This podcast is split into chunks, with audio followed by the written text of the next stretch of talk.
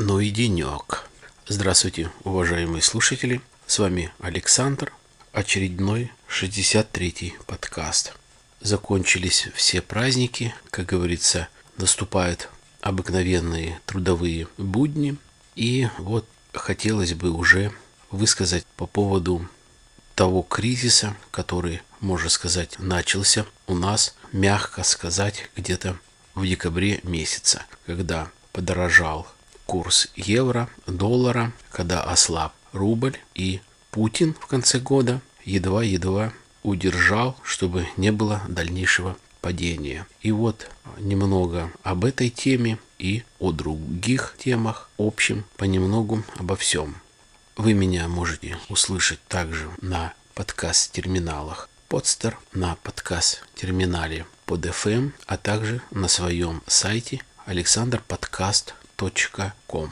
Как-то был в магазине и покупал продукты. Такой магазин, я думаю, во многих городах России есть эта сеть краснодарская, называется «Магнит». И вот я был женой, набрал корзину продуктов и передо мной буквально э, люди на ленту, вот это, которая тащит продукты к кассе, остановились на том, что человек брал две бутылки коньяка. Брал он, как я сейчас вот запомнил, а и заметил, брали они просковейский коньяк. Одна бутылочка была маленькая, 250 грамм. Пятизвездочный просковейский коньяк и трехзвездочный просковейский коньяк был э, емкостью 0,5.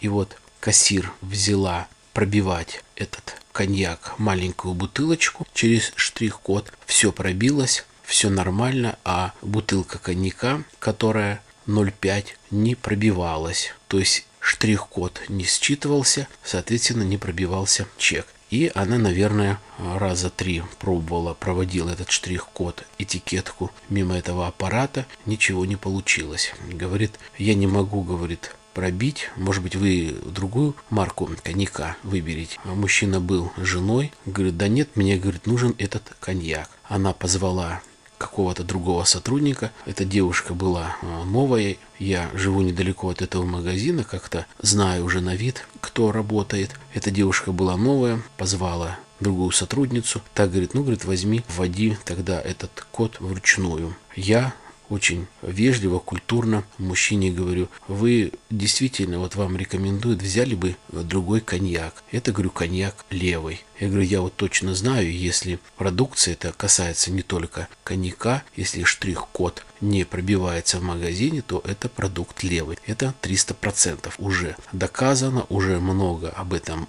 говорилось в прессе, проводились эксперименты, много говорилось на телевидении именно теми экспертами, которые прямо заявляли, та продукция, которая не читается штрих-код с первого, со второго максимум раза, продукцию нужно отложить и ее не брать. Если принципиально настаивать на этой продукции, то нужно спросить сертификат и уже там соответствующие есть коды, что касается спиртных напитков. И можно на сайте посмотреть, действительно ли эта партия присутствует в магазине. Но это уже, как говорится, другое. Больше всего подделывают водку, коньяк и вина и воды минеральные. У меня был случай, как-то жена была в отпуске летом, я решил купить бутылку французского коньяка. Она стоила где-то 1200 рублей приблизительно. Так, ну такой коньяк средний, не сильно раскрученная марка, бренд, действительно настоящий коньяк.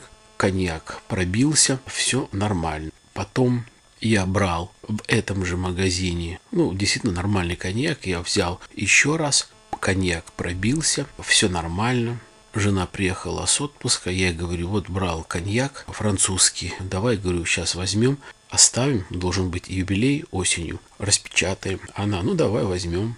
Пошел брать бутылку именно этого же коньяка, именно в этом же магазине. Прошло где-то, наверное, вот месяца два. С того момента, когда я взял первый раз, коньяк не пробился. Не пробился со второго, не пробился с третьего раза. Я говорю, ну давайте, говорю, может быть, другую бутылку. Нет, у нас, говорит, это бутылка в, в экземпляре, то есть мы, говорит, по одной бутылке возим. Ну, понятно. Я говорю, ну, давайте, вот есть другой коньяк, не буду говорить какой. Может быть, это случайно хороший, честный производитель, а решили подделать эту марку. То же самое взял коньяк другого производителя, не французского, но тоже и с третьего раза штрих-код не прочитался. Соответственно, я не стал брать вообще. А опять-таки в этой же торговой марке в магазине я брал другие коньяки, то есть штрих-код читался, все нормально. Поэтому, уважаемые слушатели, кто это не знает, учтите, что не читается штрих-код. Если не читается, то лучше эту продукцию, либо этот продукт не брать. Что еще? Некоторые хотел бы вам привести цитаты, которые прочитал на очень таких представительных каналах и из доверенных источников, что то, что это не желтая пресса, а это действительно реальные высказывания, реальные интервью. Я хотел бы привести некоторые цитаты экс-главы Минфина Кудрина. Почему-то он как-то импонирует мне. Грамотный мужик. Был в составе кабинета министров. Это еще при Медведева. Ну, есть обстоятельства, которые вынудили его покинуть этот пост и вообще уволиться из правительства тогда Медведева. И вот что касается кризиса, вот что он говорит по этому поводу. России ждут отрицательные темпы роста на ближайшие 2-4 года, может быть и больше. Года два уже немалый срок. Дальше, по-видимому, будет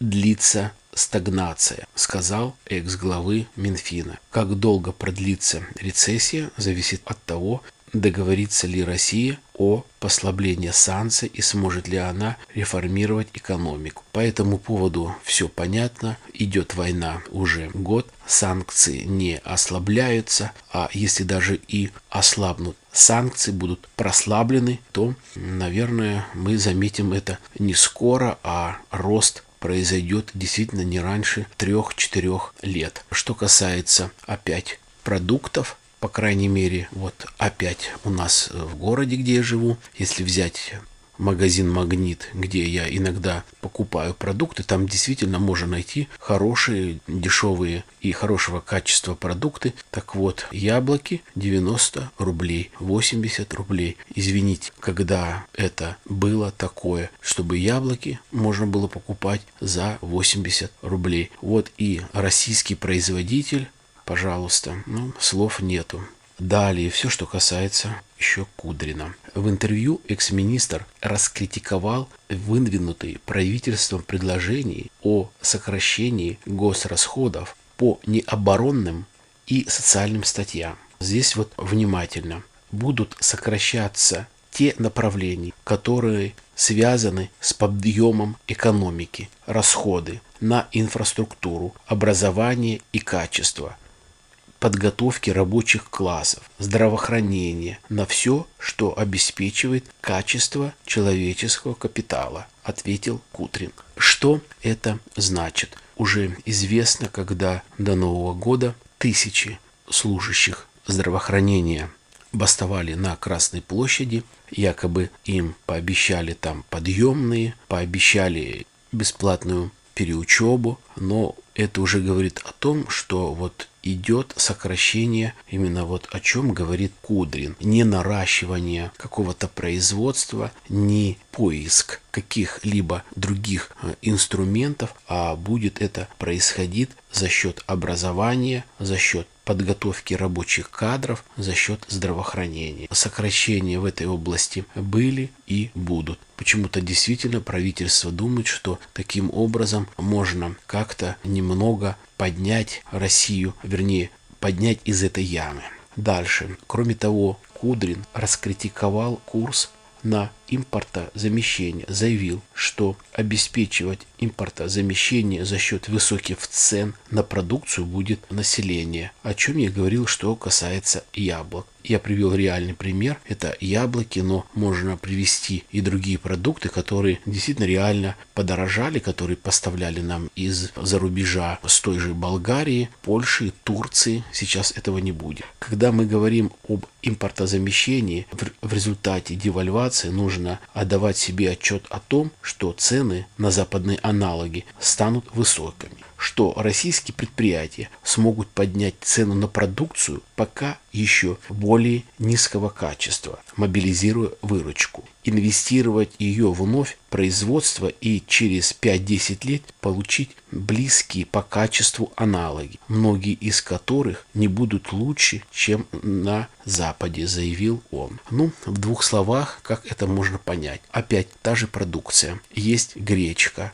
разной категории, разных сортов. Вот по-разному можно продавать эту гречку по разной цене. То же самое можно будет отнести и к выпуску какой-то техники, выпуску тех же машин, выпуске каких-нибудь там насосов, к выпуску кстати, очень много насосов выпускается именно на Украине. Большой приток насосов промышленного назначения шел именно из Украины. И вот теперь, чтобы мы достигли такого уровня, это пройдет какое-то время. Но время-то идет, за это время другие страны развиваются, и они будут уже предлагать это оборудование, вернее, оборудование этой марки, но уже лучшего качества за большую цену. То же самое и электродвигатели. Электродвигатели промышленные очень много поступали из Украины, Беларуси и из Китая. Как таковых в России электродвигатели промышленные изготавливаются очень в малом количестве. Но я думаю, как говорят на тех же форумах российские промышленники, что как раз для нас это нормально, мы будем развивать производство для того, чтобы наша продукция вся была на рынке. Идея импортозамещения может сработать только в нескольких отраслях, например, оборонной, заметил Кудрин. То есть, понятно, этот мудила, бывший министр обороны Сердюков, который заказал огромный вертолета-носец во Франции. До сих пор судьба не решена, как можно заказать такой огромный корабль в стране, Хотя это все можно было бы сделать гораздо дешевле в России. Это понятно даже очень-очень малограмотному человеку, тот, который немного разбирается в промышленности и немного в бизнесе. Ну и заканчивая по высказыванию по очень умным высказываниям Кудрина. Повторить антикризисную программу, эффективно сработанную в 2008 году, в нынешний кризис было бы ошибкой, заявил экс-главы Минфин. По его словам, властям необходимо заручиться доверием российских, российского бизнес-общества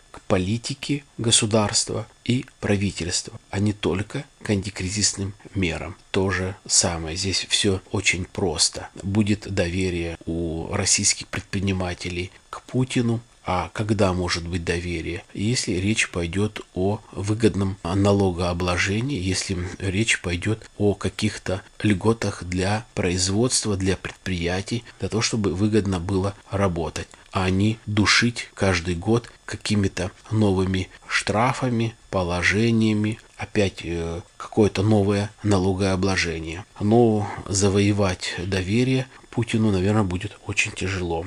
Что касается банков, видите, Кудрин, он в Минфине работал и знал очень хорошо, детально все аспекты вот нашей экономики хорошо понимал. И он до этого говорил, куда мы катимся, еще до начала а, вот этой войны на Украине. Банк России Кудрин призвал сосредоточиться исключительно на собственных функциях. Центральный банк должен думать исключительно о денежной политике, о курсе, об инфляции, а не о поддержке отдельных отраслей. Все очень просто. Ну, я думаю, как раз над этим и работает наш президент Путин, давая различные поручения Центробанку и вовремя и по-деловому а, спрашивая их о том, что сделано для того, чтобы не было дальнейшего вот этого обвала цены и не было инфляции. Что еще хотелось бы сказать в этом подкасте? Э, не так давно появилась информация о том, что как-то каким-то образом Хатарковский, это тот человек, который возглавлял когда-то ЮКОС и отсидел 10 лет, недавно пал под амнистию с легкой подачи Путина, был освобожден, и вот по каким-то причинам, каким-то образом, веря средствам массовой информации, кстати, от многих источников, речь идет о том, что он почему-то стал злейшим врагом, личным врагом для президента Чечни. Каким образом, что они не поделили. Кстати, самое последнее высказывание было именно с радиостанции «Эхо Москвы». Программа, вернее, радиостанция э, рейтинговая, я думаю, можно верить, но что будет в дальнейшем и как, может быть, сам э, Хатарковский, либо сам